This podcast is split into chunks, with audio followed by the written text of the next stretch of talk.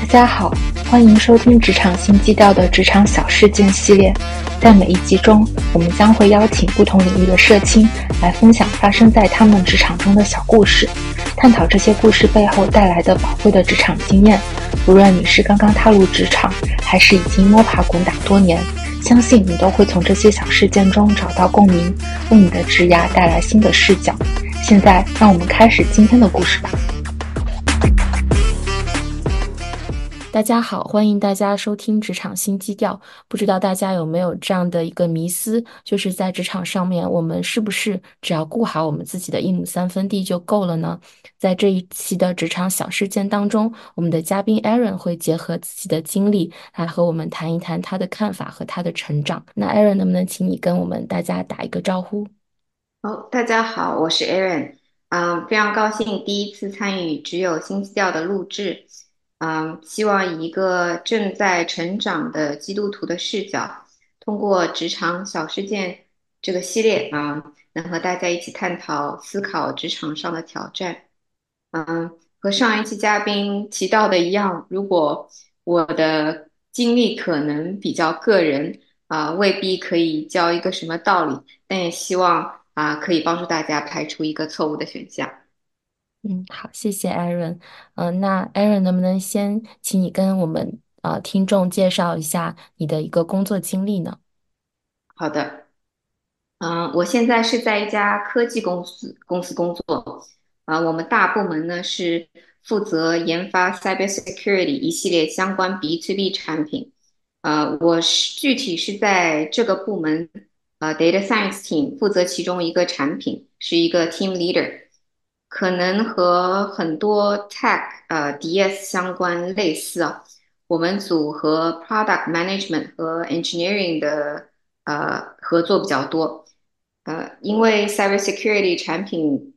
特殊性啊迭代性相对比较比较快，我们也和负责客户的 account team，就是那些 sales pre sales 啊，有不少一起讨论呃解决客户问题的合作啊。跟极少数大客户呢，我们组呃，尤其是我呃，会直接和客户合作。啊，在成为 team leader 之前呢，我在同一组也是一个 individual contributor。啊，进入这家公司以前呢，也有其他 tech 公司 data science team 工作过的经验。呃，在之前呢，大学和研究生的经历都是理工科背景。嗯，哇，感觉你的工作经历非常的丰富，啊，从 individual contributor 到现在 team leader，是在一个 manager 的这样的一个 position 上面，然后感觉你的工作也一直要跟不同的一些 team 要打交道，嗯，那能不能也请你跟我们具体的分享一下，就是你在呃日常生活工作当中，当你在做一个 individual contributor 的时候，和你到后面变成 team leader 之后，你这个职责范围上面有没有一些什么？呃，特别的一些区别呢？啊，好的，呃，可能 tech 公司 engineering 相关的小伙伴会比较熟悉。我们呃 individual contributor 很多工作内容是以 ticket 的形式呃给到我们的，在我们组也是这样子的。呃，其他组提交 ticket 啊，我们来 research 解决回答他们 ticket 中间的问题。啊，individual contributor 可能独自做一些项目占大多时间啊，但是 team leader 呢，比起 individual contributor 有更多和其他组 team leader 讨论问题的机会，因为我们需要跨组合作，决定哪些项目需要被 prioritize 啊，根据各组 bandwidth 呃去 align objectives 嗯，另外 team leader 我也需要和组员定期跟进一些他们各自的项目进度，可能会提出一些技术上的建议。那当然，最后一部分是比较非 technical，比如听组员吐吐槽啦，他们在工作中的挑战啦，和同事的关系之类的。呃，有没有我可以帮助的？大致分这一些。嗯，听上去的感觉就是你作为 contributor 的时候，更多的是你被告知，就是你接到一个 ticket，你的 manager、你的 team leader 让你做什么，你就嗯，你就去做这个任务，然后完成了之后就去接下一个任务，是感觉是处于一个比较被动的状态。但是作为是的，team，嗯，作为 team lead 之后，感觉你要更多的去做决策，然后要跟其他的组要做沟通，然后同时还有需要有一些 people skills，还要去呃听组员的吐槽，然后帮他们解决解呃解决一些疑疑难杂症，呃，感觉就是变化还是蛮大的，嗯。对。嗯，那在这个你的角色转变的过程当中的时候，有没有一些事情发生，然后让你开始对自己的这个工作会有一些不一样的想法跟看法？呃，是呃，其实今天我想和大家分享一些可能看似不太起眼的事，呃，但是我回想起来，呃，会希望以前我更早的可以领悟到。嗯、刚才我有提到我在同一组之前是个 individual contributor，啊、所以我之前的工作像主持人说到，呃，大多时间也是跟着 ticket 来走。啊、但常常比如有两三张 ticket，开 ticket 同事会会来聘我说，哎，你能不能先看我这张啊？或者是我本来正在手头有比较重要的 ticket，然后突然来了一张新的 reporter 呢，非常非常着急，让我放下啊、手上所有的事情去看他问题。嗯，有时候可能有些事呃都不是在我分内呃需要完成呃我分内的事情。嗯，刚开始在这个组，我遇到这样的事情，会潜意识的把他们的 priority level 直接转化成我自己的。啊、我就觉得啊，他们都那么着急，我一定要尽可能啊、帮帮到他们啊、这样我才是尽职尽责。他们都那么着急，对吧？嗯，但有时候如果有好几件事情一起挤兑，或者一个 reporter 没半小时来催我一下。这个时候我就非常，我就会非常烦。一方面呢，我是觉得啊，我都已经很认真做，呃，data science，呃，有些 research 不是什么一时半会儿可以出来结果的，啊，别的组不懂了就不要来瞎催。另一方面，我也有时候不知道到底先做哪一个。先做这个的话，呃，另一个一定要先暂时拒绝。怎么去拒绝？感觉可能别人也不能理解我的尽职尽责。啊、那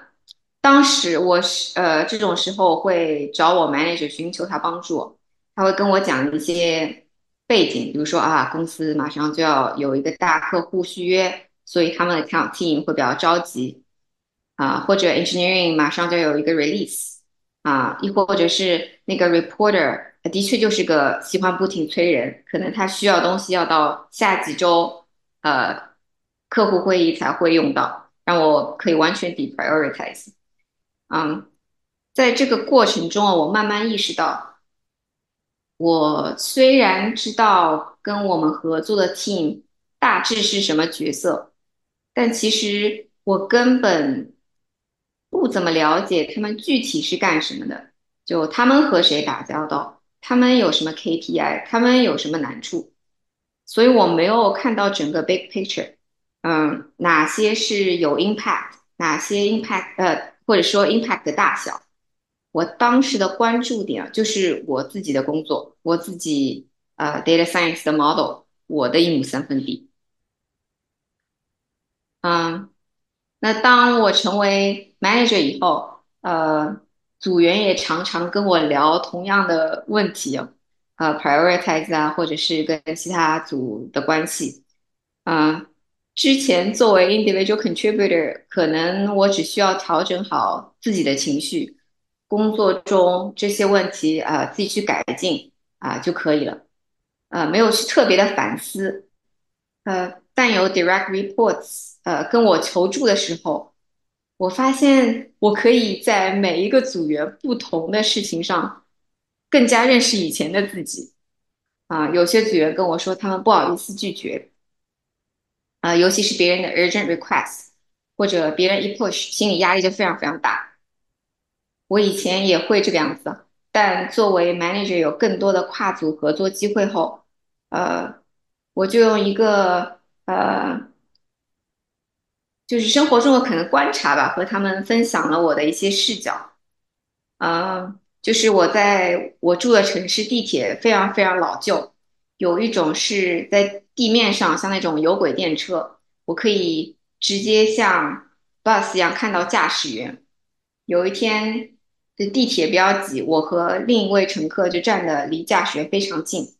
啊、这位乘客在快要下车前，啊、在问路，驾驶员到到站以后呢，竟然就下了地铁为他指路。但不远处其实车站呃车站口就有另外的呃地勤人员。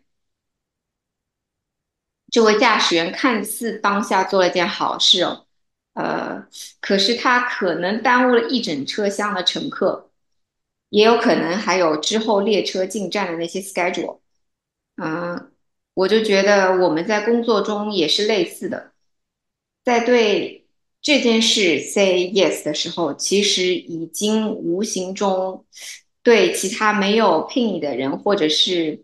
有更加重要事的人 say no。嗯，这个例子里，把整个地铁营运好，是驾驶员、站内工作人员、调度员所有一起合作才能做好的，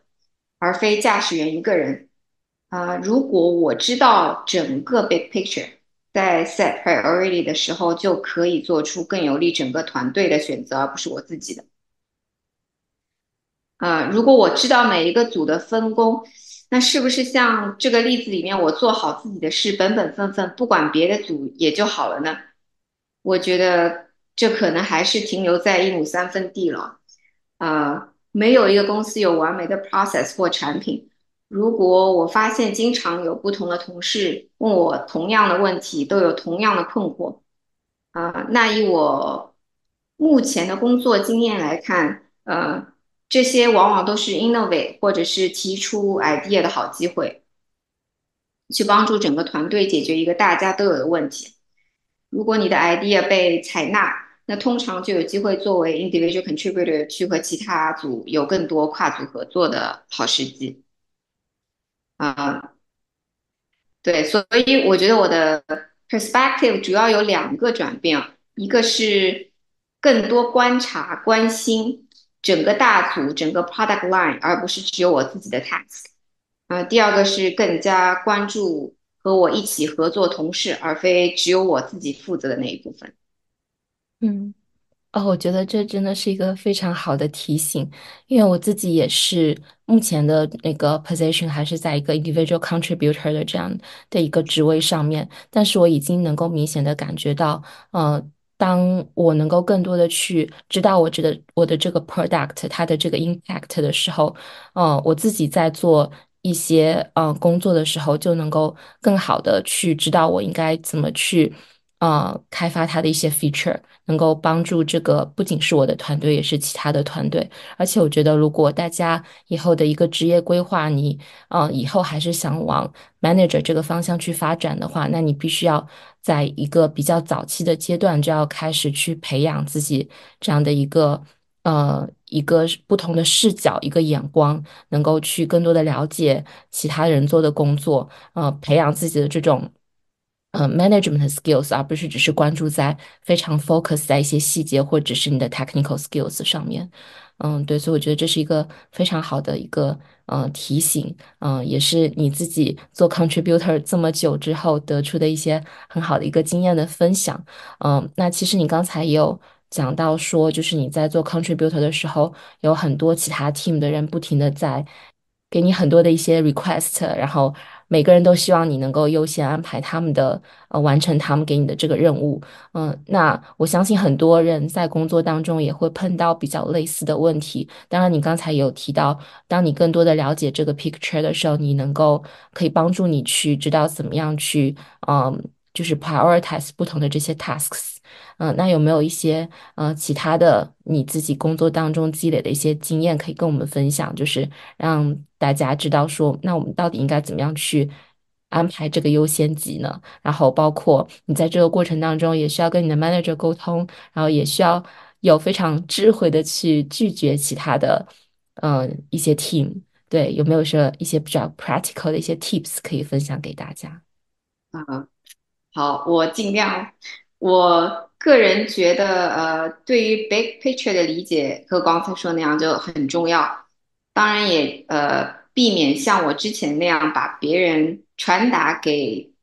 我的那种优先级直接翻译成我自己的，或者是把别人的问题用自己的 perspective 去直译。啊、比如说同样的问题，我的老板和我的老板的老板想要知道的可能是不一样的东西。呃，比如说我是 individual contributor 的时候，老板问这个 project 进展如何，我会跟他说一些 technical 的 detail 啊，有需要支持的啊或者是建议啊，可以讨论。但是老板的老板问我同样的问题，我的经验是他们那一级更关心的是整个大项目进程的呃进程是怎么样子，然后是不是需要 head count 这样比较 high level 的大问题。呃，就试着从他们的角度思考，再看他们的问题对自己的工作量，呃，是怎么样的一个适当的评估。啊，说到怎么样拒绝，可能一些方法未必是最好的，希望可以抛砖引玉。嗯、我是先基于优先级，有些 request 我可能就等到我忙完最优先的再去回复。啊，有些比如可能是合作组的比较。呃，比我职位高的大佬来问我，我如果一下子不不知道怎么拒绝，我啊、呃很幸运有个好老板啊，他让我直接推给他，我觉得这部分也是值得，就是在和 manager one on one 里面跟你的 manager 去讨论的一个问题。嗯、最后呃，可能是我最受益的，在平时的过过程中啊，有意识的 build relationship，啊、开会前几分钟可以简单的一些 small talk 啊、尤其对就是 I 人好像比较难，但是我真的觉得就让大家觉得呃彼此不是只是一个 online contact，尤其是在疫情的这种大家都比较在线上工作的一种环境中。啊，彼此可以了解对方的工作。啊，那他们急需的时候呢，我可以呃帮助他们。那当我自己有 priority 暂时需要拒绝的时候，他们也更能理解。嗯，当然不排除真的是有那种猪队友啊，一件不重要的事情盯着我不放，那我就呃这时候真的是用雅各书的一句话，常常提醒自己。快快的听，慢慢的说，慢慢的动怒。那当然最好不要动怒啊，就是我会观察他有没有更加在乎的 priority。我之前就是嗯，遇到一个组死盯着我要一件呃一个 ask，嗯、我一开始就直接拒绝，但是紧接着一次一次的他们在催我，我后来就说，哎，我觉得这个是得做，不过你们另外还有一个，另外还有一件事情，我觉得那个 priority 可能更高，那个工作量也比较大，呃，是不是我们就我们我们我们组 bandwidth 也不是很够，你们是不是看一下，先我们让我们 focus 在那个 priority 是高的上面，他们就欣然同意了。嗯，我觉得这个是不是也是你更多的去了解他们的工作之后，然后你才知道说，啊，他们有另外一件事情其实是有更高的 priority 的。对，是是是，对。嗯，对，所以这又是一个很好的例子，就是不能只是关注在自己的一亩三分地上面。对对对，我其嗯实我不知道大家，呃我是理工背景，而且又是嗯典型的 I 人哦。我本身是更偏好，呃，做自己的事情。如果有需要跟其他组沟通的事，我以前会议开始我就直接切入主题，有问题咱们就解决问题。嗯嗯，完全没有就是什么 small talk 啦，也没有什么，就觉得自己很 professional，马上就切入主题。但其实呃，可能是呃，对，不不利于了解整个团队、整个嗯每一个你合作对象的一个方式。嗯。而且你如果做 team lead 之后，你可能就必须也要去了解你的每一个组员，嗯，必须要有一些 people skills，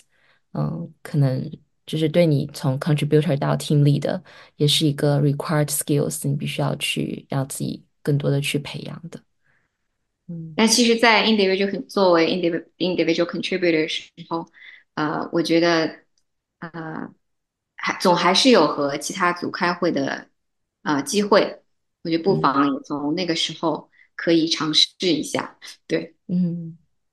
呀，真的是一个很好的提醒，大家真的不只是关注在自己的。我觉得很多时候可能，呃，华人会更加工作也比较认真，但是有的时候可能也会比较容易就忽略了这方面，就包括 teamwork 啊，或者是跟别人建立一些关系。嗯，对，我觉得，所以今天这一期真的非常，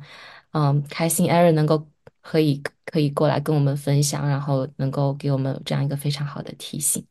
嗯。那谢谢 Aaron 今天的分享，嗯，也谢谢大家的收听。那我们下一期再见。谢谢，谢谢大家的收听。如果你也想要分享你的故事，或者告诉我们你对这个小事件的看法，欢迎通过介绍中的邮件来联系我们。那我们下一期见啦！